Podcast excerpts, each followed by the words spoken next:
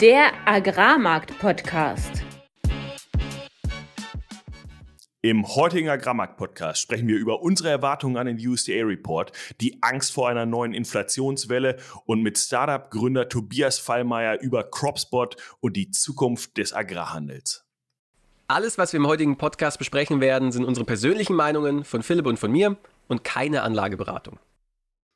Herzlich willkommen an diesem Donnerstag, dem 11. Januar. Es begrüßen euch wieder Philipp Schilling, das bin ich, Landwirt und war zehn Jahre im internationalen Agrarhandel tätig. Und mein Name ist Fabian Wirzog. Ich habe 2019 als Agrarhändler in Deutschland angefangen, anschließend in Genf gearbeitet und bin heute Energy Trader in Amsterdam. Was für eine Woche, Fabian. Die Proteste sind voll am Laufen und man muss sagen, unser Beitrag dazu aus der letzten Woche ebenfalls. So ist es. Wir hatten ja ein Interview mit Bauer Willi, der bei uns zu Gast war und wir haben mit ihm recht sachlich, würde ich sagen, die aktuelle Situation analysiert und auch seine Meinung ähm, ja, zu den aktuellen Themen angehört. Und was, glaube ich, zentrale Botschaft war und ist, das, was aktuell von politischer Seite kommt, reicht nicht und so gefühlt die Büchse der Pandora ist geöffnet. Ähm, wir werden diese Woche wahrscheinlich noch einiges erleben und die nächsten Wochen eventuell auch, je nachdem, wie groß da die Bereitschaft ist, dann auch auf die Proteste einzugehen. Hört euch am besten nochmal die letzte Folge an, wenn ihr da nähere Insights zu wollt, was, was vielleicht auch dahinter steckt, was der Kern vom Kern ist. Und ähm, heute widmen wir uns aber einem anderen Thema.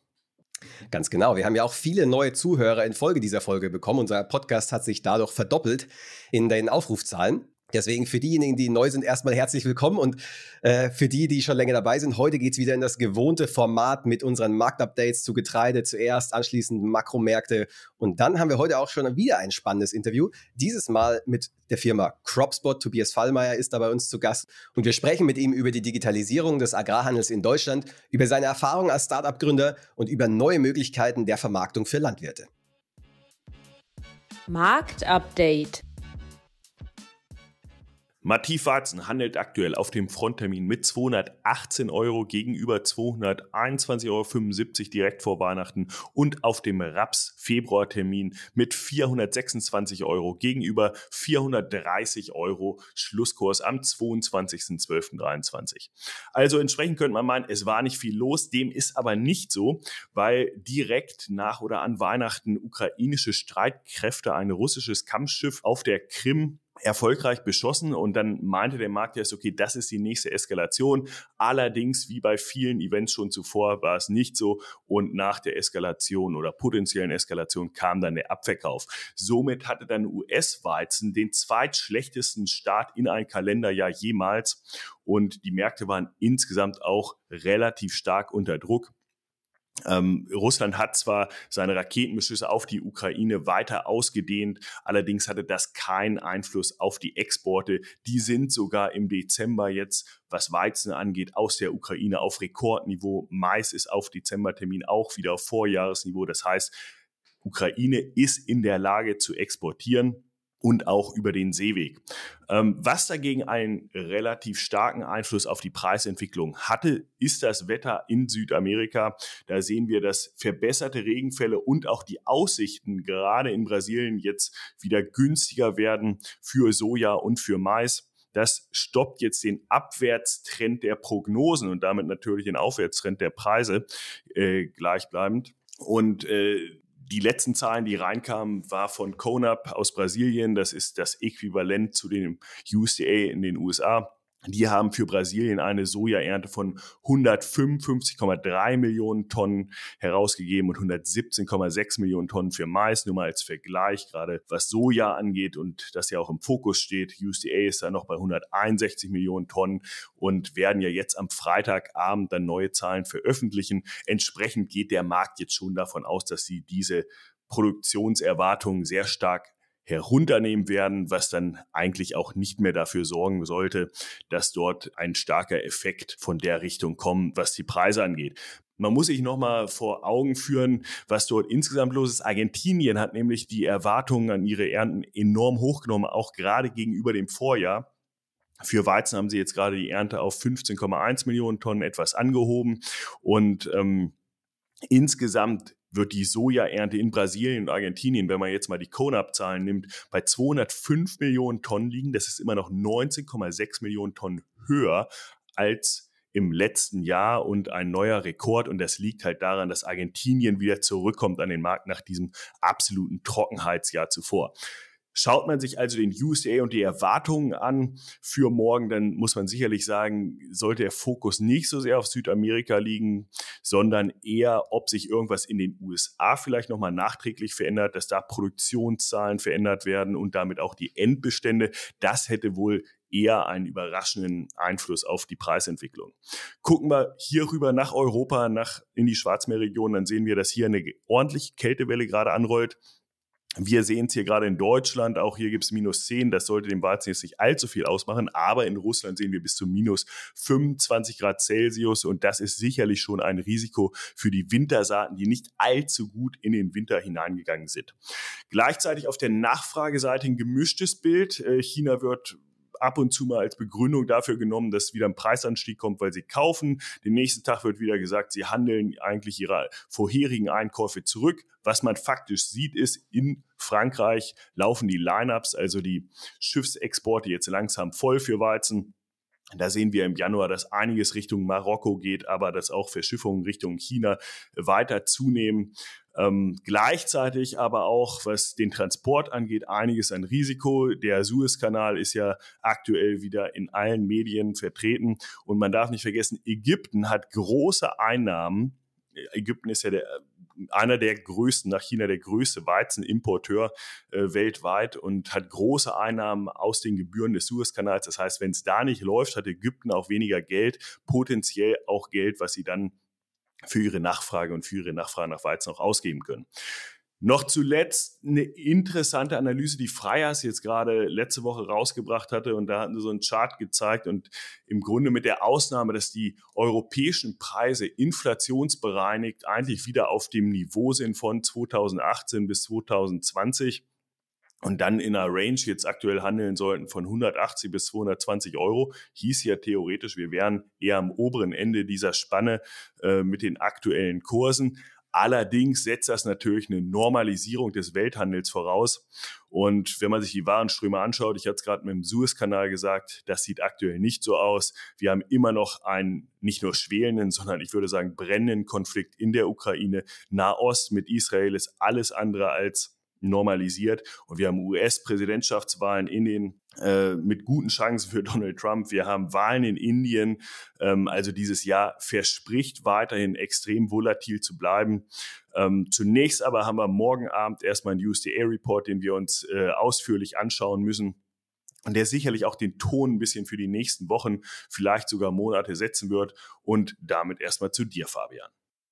Ja, auch in Makro ist die Situation relativ unverändert im Vergleich zu Vorweihnachten. Die EU bleibt weiterhin schwach, die USA bleibt weiterhin stark und China berappelt sich allmählich. Und das äh, wurde durch Wirtschaftszahlen diese Woche auch bestätigt. In den USA, die Arbeitslosigkeit, die ist weiterhin stabil. Wir haben einen starken Arbeitsmarkt. Die Löhne steigen konstant 4,1 Prozent year on year. Also im Vergleich zum Vorjahr sind diese jetzt angestiegen in den USA. Also relativ solide über historischen Durchschnitten. Während in Europa die Löhne zwar auch relativ stabil steigen, aber wenn man sich die restlichen Wirtschaftsindikatoren anschaut, dann ist es einfach nur eine Katastrophe. Die deutsche Industrieproduktion, die schrumpft sechs Monate in Folge. Das letzte Mal, als wir das gesehen haben, das war im glorreichen Jahr 2008, nachdem ja ein unglaublicher Wirtschaftsaufschwung im Zuge der Finanzkrise kam. Das war natürlich erst nach zwei, ab 2009 der Fall und davor gab es noch einen soliden Crash. Die deutschen Einzelhandelsumsätze im November auch sehr schwach, nicht nur in Deutschland, sondern auch EU-weit, wobei sich das ein bisschen auch gegenseitig, naja, gegenseitige Abhängigkeiten bestehen. Wenn Deutschland schwach ist, dann zieht es auch den EU-Durchschnitt runter und das ist genau das, was passiert. Und jetzt kommt eigentlich die spannendste Zahl der letzten Woche raus, nämlich sowohl in den USA als auch in der Eurozone ist die Inflation wieder angestiegen. Und das hat den einen oder anderen auf dem falschen Fuß erwischt. Insgesamt ist ja für das Jahr 2024 eingepreist, dass die Zentralbanken mehrere Male die Zinsen senken. Und der Markt preist sogar sehr aggressive Zinssenkungen ein. Äh, in den USA ist das eigentlich besonders krass. Da preist der Markt, dass bei jedem Fed-Meeting dieses Jahr die Zinsen gesenkt werden. Ich will nicht sagen, dass das unwahrscheinlich ist, aber das wäre zumindest, wenn man in die Historie schaut, äh, was Neues, sagen wir mal so. Und diese Hoffnungen wurden, wurden halt jetzt teilweise eben zerstört, weil wenn die Inflation steigt, dann werden die Zentralbanken die Zinsen nicht zurücknehmen. In den USA auf 3,4 Prozent, in, in der Eurozone auf 2,9. Deutschland natürlich mal wieder spitzen, äh, spitzenmäßig dabei mit einer Inflation von 3,8, also fast ein Prozent höher als im, in der Euro, im Eurozonendurchschnitt. Und wa warum ist das jetzt, äh, ja, warum ist das schlecht? Naja, wenn du eine schwache Wirtschaft hast und gleichzeitig explodieren dir die Preise, dann bedeutet das, dass, deine, dass die Konsumenten in der Volkswirtschaft weniger verdienen werden perspektivisch, weil logischerweise, wenn die Industrieproduktion schrumpft, wenn die Einzelhandelsumsätze schrumpfen, dann besteht da nicht so viel Spielraum für Lohnwachstum. Aber wenn gleichzeitig die Kosten steigen durch externe Faktoren, dann, naja, wird das nur umso schlimmer. Da werden die Indust wird die Industrieproduktion nur noch, noch weiter zurückgehen, die Einzelhandelsumsätze noch schwächer sein. Und in diesem Zusammenhang sind äh, die von dir angesprochenen ja, Houthi-Angriffe, oder du hast es indirekt gesagt, äh, dass, im, dass Ägypten nicht mehr so viele Einnahmen äh, durch, durch, durch den Suezkanal hat. Und der Suezkanal verbindet ja das Mittelmeer mit dem Roten Meer und im Roten Meer, am anderen Ende vom Roten Meer, da machen die Houthi-Angriffe, äh, ja, äh, eben, machen die Houthis eben Drohnenangriffe auf die internationale Schifffahrt. Ich habe das vor Weihnachten schon mal erzählt. Die eigentliche Begründung ist, ja, äh, die Israelis machen einen Terrorkrieg gegen den Gazastreifen. Wir tolerieren das nicht, deswegen greifen wir alle Schiffe an, die nach Israel fahren. Die Realität ist aber, dass die Houthis jedes westliche Schiff angegriffen haben und dadurch eben westliche Reedereien sich entschieden haben, dass sie eben nicht mehr da durchfahren. Und das Blöde für die Weltwirtschaft und ganz besonders für die europäische Wirtschaft ist, dass die Alternativroute tausende Kilometer um den afrikanischen Kontinent rum ist und es gibt keine andere Route. Und wenn man sich mal anschaut, wer sind denn die größten Handelspartner von den USA und von Europa? Dann sehen wir in den USA sind das die Nachbarländer logischerweise und dann China, Japan, Südkorea etc., also Asien. Und in Europa ist das relativ ähnlich. Da ist zwar die USA auch vorne dabei, aber die anderen Länder sind auch die wichtigsten Handelspartner alle in Asien. Und das heißt also, wenn wir unsere Produkte kaufen wollen, dann müssen die Shipper, die Transportunternehmen jetzt eine unglaublich viel längere Route nehmen. Die Frachtraten sind durch die Decke gegangen wegen eben dieser längeren Route und damit ja einem höheren Bedarf an, an Frachtkapazität. Und ja, dementsprechend, wenn man, wenn, wenn das so bleibt, und das ist nicht auszuschließen. Die USA haben zwar viel ähm, Militärschiffe in die Region verlegt, hat bisher allerdings keinen Effekt gehabt. Kurzzeitig wurde die Schifffahrt wieder aufgenommen, dann haben sich die Reedereien aber doch wieder entschieden, okay, es ist immer noch zu unsicher, obwohl die USA da Militärpräsenz haben, wird weiterhin, gehen die Angriffe weiter. Ähm, dann bedeutet das, der Preisdruck in Europa wesentlich höher sein wird als in den, als in den USA, weil die USA, ja, die, die haben den Handel mit Asien, fahren einfach über den Pazifik fertig. Wir müssen durch den Suezkanal oder halt jetzt um Afrika herum. Und es, es kommt also in Europa wirklich, ja, es ist wirklich Worst-Case-Szenario wirtschaftlich, dass eben die Wirtschaft schwach ist, die Inflation zieht ohnehin schon an und jetzt hat man so einen Inflationstrigger, nenne ich es mal, dass wenn diese Houthi-Angriffe eben weiterbleiben und die Schifffahrt da nicht durch kann, dass perspektivisch der Preisdruck auf Fracht nach Europa von Asien eben hoch bleibt und dementsprechend auch die Produktpreise bei uns in der Europäischen Union ähm, ja, perspektivisch steigen werden. Also man, man, man kann wirklich sagen, dass aktuell eine Inflationsangst umgeht, vor allem für die Eurozone.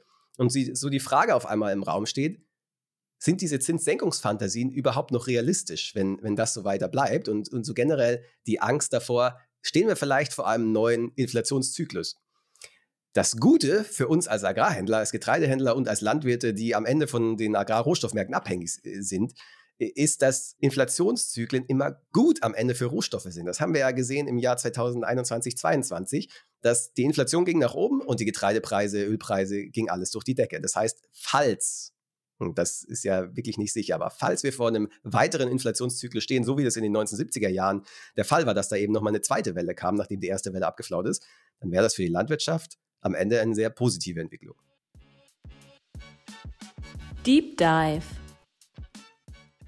wir freuen uns heute sehr darüber, Tobias Fallmeier bei uns begrüßen zu dürfen. Tobi und ich haben nicht nur zusammen in Göttingen studiert und dabei so manchen langen Abend, natürlich vornehmlich in der Bibliothek, aber auch an der Theke verbracht, sondern auch nach dem Studium ähnlich ins Berufsleben gestartet. Während ich ein Trainee bei Kagel anfing, hat Tobi das gleiche bei ADM gemacht, um im Anschluss dann als Getreidehändler bei der Getreide AG in Hamburg zu arbeiten. In 2019 gründete er dann gemeinsam mit zwei weiteren Gründern die digitale Handelsplattform Cropspot, welche er bis heute leitet. Tobi, super schön, dass du da bist. Äh, freuen uns sehr und stell dich und euer Unternehmen doch gerne nochmal vor. Ja, vielen Dank erstmal für die Einladung, dass wir dabei sein dürfen. Äh, die Einleitung hast du ja schon gemacht, äh, da brauche ich nicht mehr viel zu sagen. Äh, genau, auch äh, alte Göttinger Schule sozusagen und dann über das Agrarstudium im Handel gelandet und in dieser Zeit eben auch intensiv mit den ja, Geflogenheiten des Agrarmarktes natürlich vertraut geworden. In dem Zuge habe ich Maximilian von Weix kennengelernt, der da zu der Zeit auch bei der Getreide AG war. Und wir haben in einigen Abenden, wo wir Kontrakte eingetütet haben, uns gedacht, naja, ob das denn noch so zeitkonform ist, äh, wirklich die Abende am Drucker zu verbringen und die Tüten wirklich, die, die Kontrakte wirklich einzutüten. Und somit kam so ein bisschen das eine zum anderen, dass wir auch mit sehr vielen Austausch dann am Ende gesagt haben, komm, wir wagen den Schritt und versuchen ähm, dem Ganzen einen digitalen Stempel aufzudrücken. Und so war die Idee äh, CropSpot geboren. Wir sind gestartet mit vier Gründern, einem Juristen und einem Techie, wie es immer so schön heißt, der natürlich unsere ganzen operativen Flausen dann auch versucht hat und auch sehr und das auch sehr gut gemacht hat, umzusetzen. Und somit äh, waren Max und ich dann entsprechend die federführende operative Mannschaft, die dann angefangen hat zu gucken, okay, wie kriegen wir äh, CropSpot denn auch ein bisschen Wind in die Segel. Ja, und Wind in die Segel ist ein vorzügliches Stichwort dafür, dass man als Startup ja auch regelmäßig seine Idee verkaufen muss. Der, der englische Fachbegriff dafür ist Pitch und deswegen äh, würden wir dich gerne äh, fragen, ob du uns mal kurz einen Pitch von CropSpot geben kannst. Ja, sehr gerne. Das, äh, also, macht man ja nicht allzu selten, aber heute mal ein bisschen lockerer Atmosphäre, das ist auch schön. Also, CropSpot ist eine digitale Handelsplattform für Agrarrohstoffe, wir konzentrieren uns dabei hauptsächlich auf die Ernteprodukte, Ernteerzeugnisse, Weizen, Gerste, Getreide und auch Nischenkulturen. Unser Ziel ist es, die landwirtschaftliche Wertschöpfungskette dahingehend transparenter, effizienter und am Ende eben auch profitabler zu machen. Die Nutzung von CropSpot ist kostenlos äh, bis zu einem Abschluss und sobald der Abschluss äh, stattfindet, also erst wenn der Nutzer etwas verdient, dann verdienen auch wir. Das Ganze ist äh, das Nutzerportfolio geht eben, wie eben schon gesagt, meine Aufgabe bei der GAG war primär die Großhandelsseite. In diesem Fall ist Max eben auch von der landwirtschaftlichen Seite, der hat den Erfassungshandel betreut und kommt von einem landwirtschaftlichen Betrieb und dementsprechend haben wir von Beginn an auch den Fokus mit auf die Landwirtschaft gerichtet, also auf die landwirtschaftlichen Betriebe. Und ihr wollt dann quasi äh, die Landwirtschaft mit dem Handel beziehungsweise mit der Industrie verbinden. Ist ja im Grunde im, im Großhandel gibt es ja auch viele Makler, ist ja quasi so eine Zwischenhändlerfunktion oder makelnde Funktion. Erzähl doch mal so ein bisschen, wie ist die Idee entstanden und auch wie habt ihr das umgesetzt? Also nur um nochmal nachzuvollziehen, ihr, ihr habt euch die Kontrakte angeschaut, dachtet, das geht nicht so weiter, aber was, was kam dann? Nein, die Idee war tatsächlich, das war dieser, wie besagten Druckerabende, aber die, der Start war tatsächlich, dass wir äh, für uns im Kopf hatten, so ein bisschen, okay, wie funktioniert das jetzt? Wie, ich schreibe meine Großhandelspreise raus, immer Franco-basiert auf irgendwelche Paritäten, also quasi die gängigen Hafenparitäten waren es zu dem Zeitpunkt oder auch Mischfutterparitäten. Und dann haben wir, leitet man ja so ein bisschen aus dem Großhandelsbrille ab, okay, wie übersetzen wir die Preise denn in die Landwirtschaft? Und die ähm, die Frage war da immer, ob das nun klassisch per Mail läuft oder eben per Telefon. Jeder hat da seine eigene Systematik. Wir haben halt gesagt, es muss irgendwie einfacher sein, damit man ähm, äh, ne, auch klassischerweise der Landwirt schaut auf die auf die äh, Mativkurse und man der Marktpreis, der Kassamarktpreis, den man verschickt, ist aber noch flat basiert. Und wie kriegt man da die Übersetzung besser hin? Und so sind wir auch angegangen und haben gesagt, okay, wir müssen irgendwie Algorithmen schaffen, beziehungsweise das war gar nicht so der erste Antritt, aber der erste Antritt war zu sagen, wir nehmen eine Franco-Referenz äh, und rechnen die Preise, die wir Franco entwerfen, eben runter in die verschiedenen, ähm, in die verschiedenen Entfernungen, zu sagen, okay, das ist der Preis frei Fuhre. So war eigentlich der Start, dass wir wirklich nur über die Referenz gegangen sind, um den Preis zurückzurechnen. Das im Start über sogenannte Inserate. Also du kannst ein Kauf- oder ein Verkaufsinteresse freibleibend unverbindlich einstellen und dazu kommt dann ein entsprechender Match, wird dir angezeigt und so kannst du in, in die Kommunikation miteinander treten. Das heißt, ich als Landwirt kann dann einstellen, okay, ich bin hier äh, auf meinem Hof irgendwo in der Magdeburger Börde und ich möchte gern 200 Euro die Tonne haben. Ja, genau. Preis ist dann nochmal speziell. Ich habe auf jeden Fall erstmal 200 Tonnen ähm, und der Landwirtschaft ist es eben freigeschaltet, ob sie einen Preis einstellen oder nicht, weil es ganz, wir hatten es am Anfang genau das, dass wir gesagt haben, schreibt doch eure Preise rein. Dann hat aber auch dazu geführt, dass häufig Mondpreise drin standen, die dann an nicht erreichbar sind und das führt dann eine, zu einer Lähmung auf der Nachfrageseite auch drauf zu bieten, weil der dann natürlich sagt, das ist ein Preis, den kann ich gar nicht erzielen. Also wir sind mengenbezogen reingegangen, anders auf der Handelsseite, weil der Handel und auch die Verarbeiter, die wissen natürlich ihre Einstände, die wissen, wie sie die Märkte bewerben, bewerten. Das soll jetzt nicht heißen, dass der Landwirt unwissend ist, aber wenn man sich jeden Tag mit den Märkten beschäftigt, dann weiß man auch, äh, den Markt zu nehmen und den zu kalkulieren. Genau, das, ich meine, das kennt man ja auch aus dem täglichen Handeln. Ähm wie sehr man dann noch in den Details steckt. Jetzt verbindet ihr einen Landwirt und einen Händler oder Landwirt und Industrie ähm, und rechnet das runter von den Frankopreisen. Wer übernimmt das Frachtrisiko? Also wo, wo ist der Risikoübergang dann vom Landwirt zum äh, Käufer? der bleibt, wie er ist, im jetzigen analogen Feld genauso. Also das Risikoübergang, der, der Vertrag wird am Ende bilateral geschlossen zwischen Abnehmer, Verarbeiter, Händler und Landwirt. Kann natürlich auch zwischen Handel und Handel sein. Wir haben Groß, Großhandelsparitäten sind auch mit dabei. Um aber jetzt bei dem Beispiel zu bleiben, in dem Moment, wo der ein Geschäft geschlossen wurde zwischen Landwirt und Großhandel äh, oder Erfassungshandel, dann entsprechend frei Fuhre übernimmt der Abnehmer die, das Transportrisiko. Wenn ein Landwirt Franco liefern möchte, dann entsprechend nimmt er das Frachtrisiko in die Hand. Mhm. Was ja auf den ersten Blick wie eine fantastische Idee klingt, weil der Landwirt oder auch der Verarbeiter eine viel größere Transparenz bekommt. Hey, wo ist denn eigentlich der wahre Wert für das Getreide bei mir jetzt vor Ort oder eben auch äh, sonst wo in Deutschland? Ähm, im 2019 und 2020 kann ich mich noch gut daran erinnern, weil ich meine Masterarbeit tatsächlich auch über das Thema geschrieben habe. Äh, gab es neben euch noch zwei, äh, drei andere Startups, die sich, naja, auf diese Digitalisierung des regionalen Agrarhandels fokussiert haben. Das war einmal House of Crops, das war Agrando ähm, und, und noch eine weitere Firma. Die sind aber mittlerweile, glaube ich, vom Markt verschwunden. Wie hast du bzw. ihr, wie habt ihr da so die ersten Jahre wahrgenommen und was sind vielleicht so auch die Herausforderungen gewesen am Anfang oder auch jetzt, die dazu geführt haben, dass diese Firmen jetzt eben nicht mehr am Markt sind? Ja, die Frage wird häufig gestellt. Also das ähm, zu bewerten, äh, warum die anderen, also am Anfang war, genau, ich fange mal vorne an.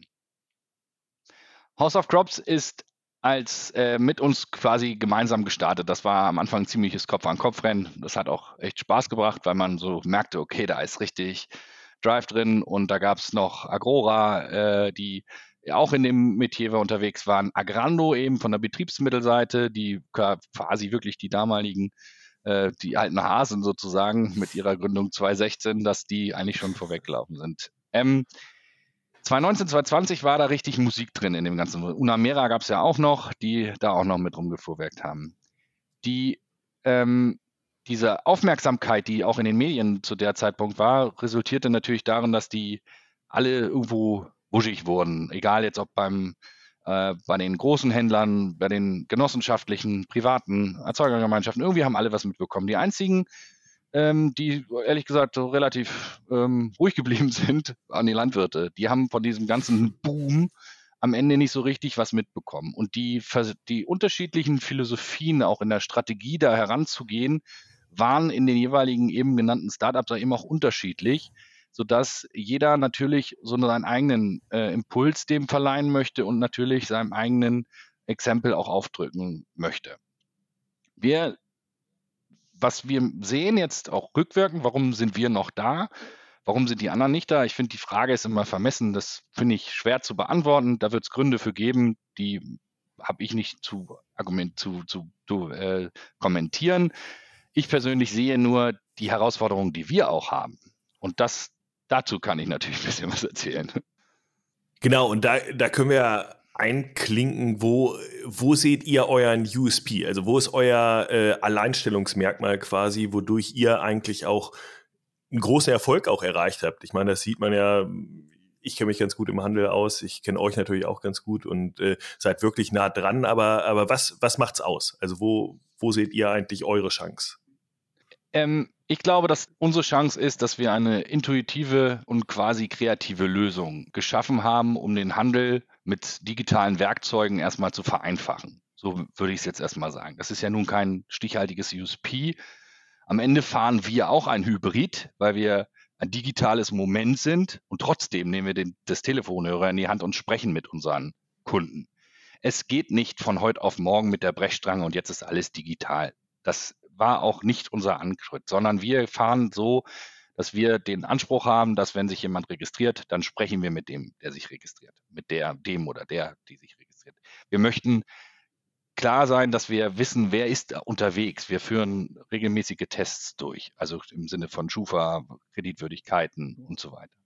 Unser USP ähm, ist, denke ich, dass wir von vornherein die Landwirtschaft mit ins Boot genommen haben und dort über natürlich auch Erfahrungswerte, die wir jetzt gesammelt haben, denen eine gewinnmaximierende Vermarktung anbieten, bei gleichzeitig geringeren Erstellungskosten seitens des Handels. Die Kombination aus beiden macht das System dann auch spannend. Und da liegt auch häufig das Missverständnis, nenne ich es jetzt mal, was wir auch im deutschen Markt merken mit den Händlern und auch mit den Verarbeitern, weil jeder so natürlich in seinem Dunstkreis unterwegs ist. Wir verstehen es aber wirklich so, dass wir, wir sind eine Ergänzung und wir sind nicht der, der den einen oder anderen aus der Wertschöpfungskette rauskickt. Weil ihr im Endeffekt ja für den Landhandel oder die Industrie potenziell neue Lieferanten wahrscheinlich heranbringt und genau das Gleiche natürlich auch äh, für den Landwirtschaft, dass er wahrscheinlich auch überregional sieht, was, äh, wie ist der Markt gestrickt und was heißt das für mich hier vor Ort als Preis. Klar, die Transparenz war für uns auch am Anfang ein ganz, ganz groß geschriebenes Wort. Wenn man mal ehrlich ist, ist die Transparenz im Markt aber schon vorhanden. Die Landwirte sind untereinander vernetzt. Die Landwirte sind auch in den Regionen vernetzt. Das heißt, ein Landwirt kommuniziert nicht nur mit einer einem Händler, der kommuniziert mit fünf Händlern und schließt dann mhm. vielleicht den Rückschluss, dass er trotzdem mit dem ersten handelt, weil er das immer macht. Aber das heißt nicht, dass die Transparenz nicht da ist. Wir sind aber genau mit diesem Antritt angetreten. Ich denke, man müsste das von zwei Seiten aufrollen, weil wir haben wirklich einmal den Landwirt und wir haben einmal die Nachfrage, nenne ich es jetzt mal, um es zu vereinfachen. Mhm. Und da kann man wirklich beide Seiten beleuchten, weil die jeweiligen Nutzungen von CropSpot sind in diesen Nutzergruppen auch einfach unterschiedlich und somit muss man immer versuchen, sich auf den Stuhl desjenigen zu setzen, der es dann am Ende auch bedienen soll.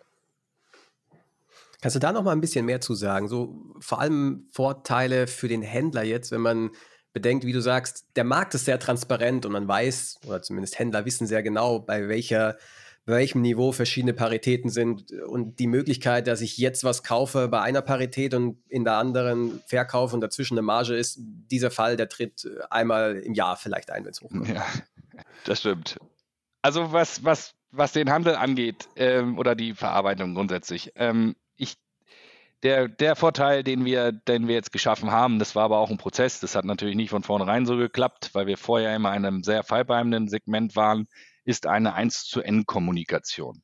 Das heißt, wir haben einen Preisticker, wo, was ich vorhin eingangs schon sagte, man über eine Referenz, eine Franco-Referenz quasi seinen Preis einspielt und er sich dann äh, quasi automatisch über die Prämie, die eingegebene Prämie und auch über die Live-Futures normativ der Marktpreis, der Kassamarktpreis Freifuhre des Betriebs XY übersetzt wird. Das heißt, der hat eine Live-Schalte des Kassamarktpreises, sodass der Landwirt im Turn quasi per One-Click die Ware verkaufen kann. Wie das Modell aufgewickelt wird innerhalb der Handelshäuser, ist immer eine Frage der eigenen Prozessoptimierung, äh, nicht Optimierung der Prozessabläufe in den Läden. Das heißt, der eine aus der eine Landhändler arbeitet mit vielen Außendienstmitarbeitern. Der andere Landhändler arbeitet ohne Außendienstmitarbeiter. Und beide wollen ja irgendwo die Ware aus ihrem Metier, auch aus der Servicefunktion heraus, aus der Landwirtschaft schaffen. Also muss es ja an uns sein, dem Landwirt, dem Händler nicht nur die Möglichkeit zu geben, den Referenzmarkt aufzubauen, sondern dass er diese Preise eben auch in seine interne Unternehmensstruktur integrieren kann. Das heißt, ich hab, wir haben einen Master-Account, wo der Großhandel die Preise einpflegen kann.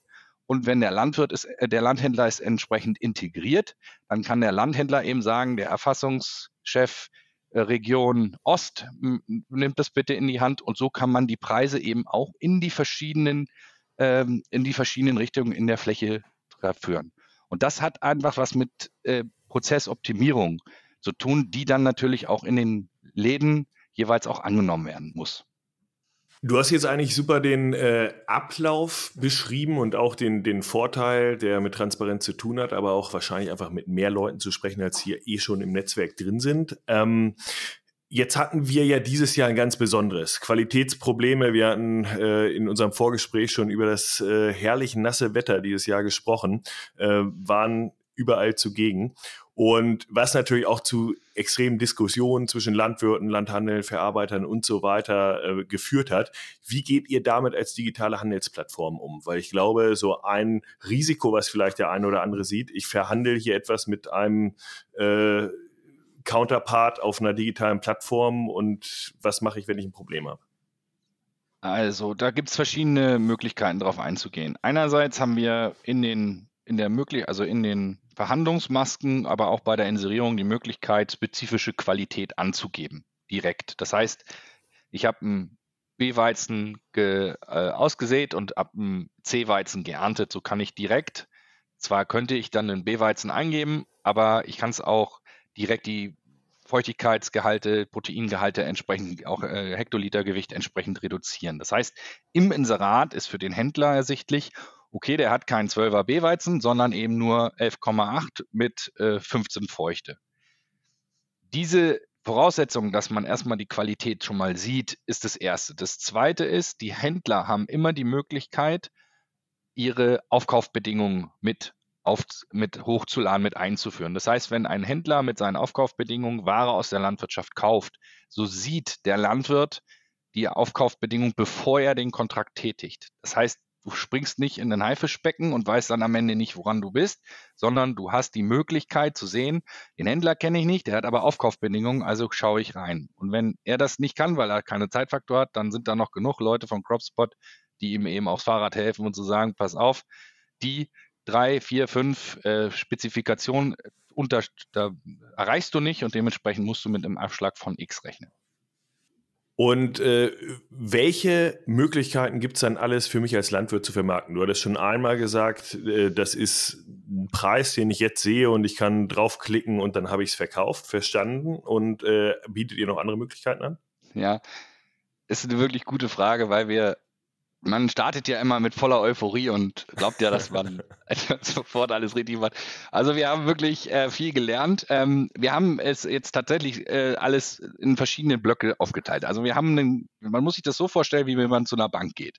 Bei einer Bank kann man hingehen und sagen, ich hätte gerne ein Girokonto oder ich würde gerne mein Elterngeld in ETFs anlegen oder ich möchte gerne ein Aktienportfolio haben oder ich möchte eine Immobilie kaufen. Also ist eine Bank bietet sehr viele Möglichkeiten. So ist das bei uns auch, nur ein bisschen, bisschen anders. Die Pakete sind ein bisschen anders. Also einerseits haben wir äh, die klassische Inserierung über den Marktplatz. Das, was ich vorhin eingangs sagte, man stellt ein Angebot ein, das ist freibleibend und darüber wird einem automatisch zugespielt, was tut sich in meinem Umkreis, wo, gibt's, wo ist die Nachfrage. Und darüber kann ich dann in eine Verhandlung treten. Die Inserierung ist immer anonym. Sobald ich in eine Verhandlung trete, wird die Anonymität aufgehoben.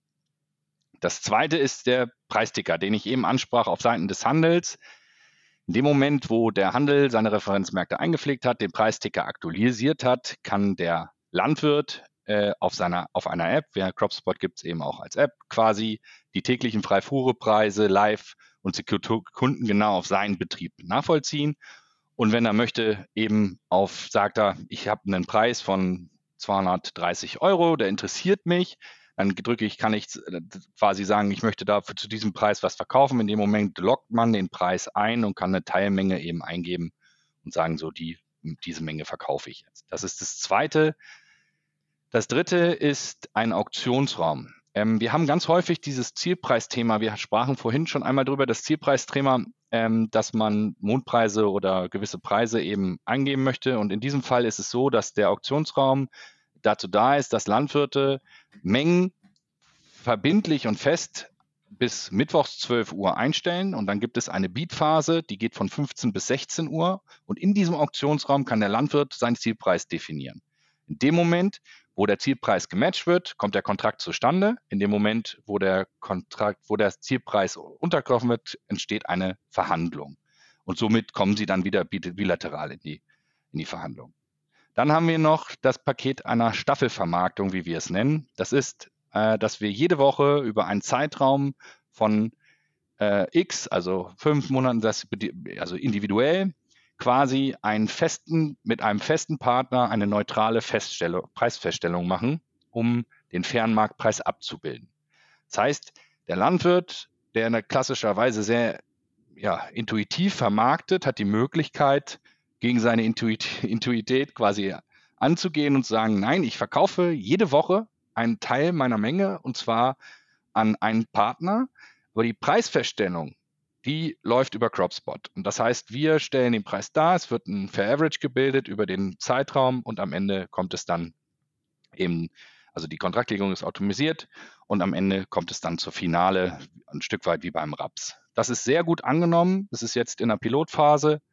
Und wir sind uns sicher, dass wir das 2024 noch deutlich ausbauen werden, da wir aktuell eine wirklich hohe Nachfrage haben und uns da auch äh, aktuell zusammenarbeiten mit, mit Beratungsfirmen und auch den Pilotpartnern, um zu schauen, wo können wir verbessern, wie können wir verbessern, um eben dieses Vermarktungssegment eben aufzudröseln. Und zu guter Letzt gibt es ein Dashboard, wo man dann eben die, auf welchem Weg man nun sich äh, umtreibt, eben sich das, den Vermarktungserfolg nachvollziehen kann.